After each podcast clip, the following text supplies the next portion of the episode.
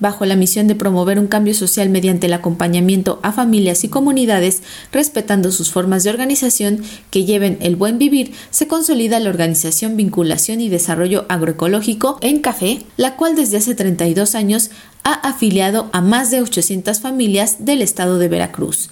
El 50% corresponde a mujeres de tres generaciones. Así, desde Vida AC, las mujeres rurales y campesinas del café han emprendido una lucha para exigir sus derechos. En entrevista, la agroecóloga y vocera de la organización, Gisela Illescas, destaca que en el campo se viven diferentes violencias contra las mujeres. En el campo, digamos que la pobreza rural tiene rostro de mujer, de mujer indígena, de mujer campesina, de mujer afrodescendiente y de mujer en general. Y el objetivo fundamental de lo que hacemos es esta apuesta por una vida digna, una vida vivible, una vida en donde valga la alegría nacer, desarrollarse y puedas tener una vejez y una muerte digna también. En ese sentido, el enfoque que tenemos de trabajo pues es con el sector campesino, especialmente con las mujeres del café. En general, las mujeres productoras tenemos varios derechos que han sido violentados por el patriarcado, por el colonialismo, por el capitalismo. Dentro de ellos, pues el derecho a la tierra. Menos mujeres tenemos derecho a la tierra por usos y costumbres todavía, ¿no? Pero el derecho también a la organización. En el sector rural, la mayoría de las organizaciones de la sociedad civil o del sector social, como las cooperativas, han estado en su mayoría siendo lideradas por hombres. Y hay muchos derechos campesinos que han sido negados y en el tema de derechos campesinos no solamente me refiero a la gente que trabajamos en el campo, sino todo aquel que tenemos un vínculo con el campo, en donde estamos las y los campesinos, los pueblos indígenas, las comunidades afro.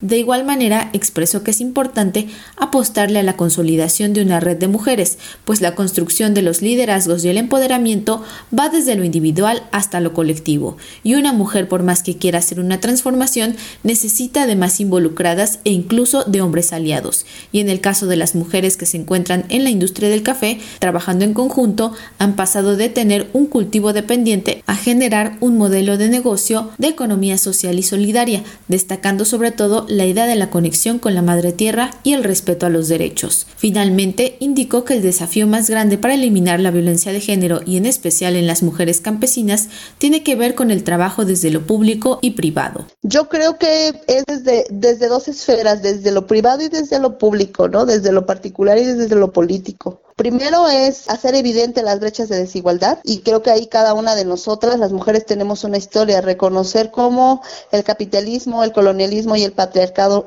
ha impactado nuestra vida y de nuestra vida nuestro propio cuerpo, en donde se vive la violencia por el agua, en donde se vive por el tema de la inseguridad alimentaria o por esta, esta moda que ahora hay de, de alimentos ultraprocesados, cómo lo vivimos en nuestro propio cuerpo, dónde se manifiesta en nuestro cuerpo, ¿no? Este, pero al mismo tiempo también cómo todo esto es político y cómo también ha habido menos presupuesto, siempre ha sido una lucha, ahora hay cuotas de género en la participación política, pero hay menos presupuestos asignados para temas de género, ¿no? Entonces, cómo es importante también hacer estas transformaciones a nivel de política pública, ¿no? Para Radio Educación, Pani Gutiérrez.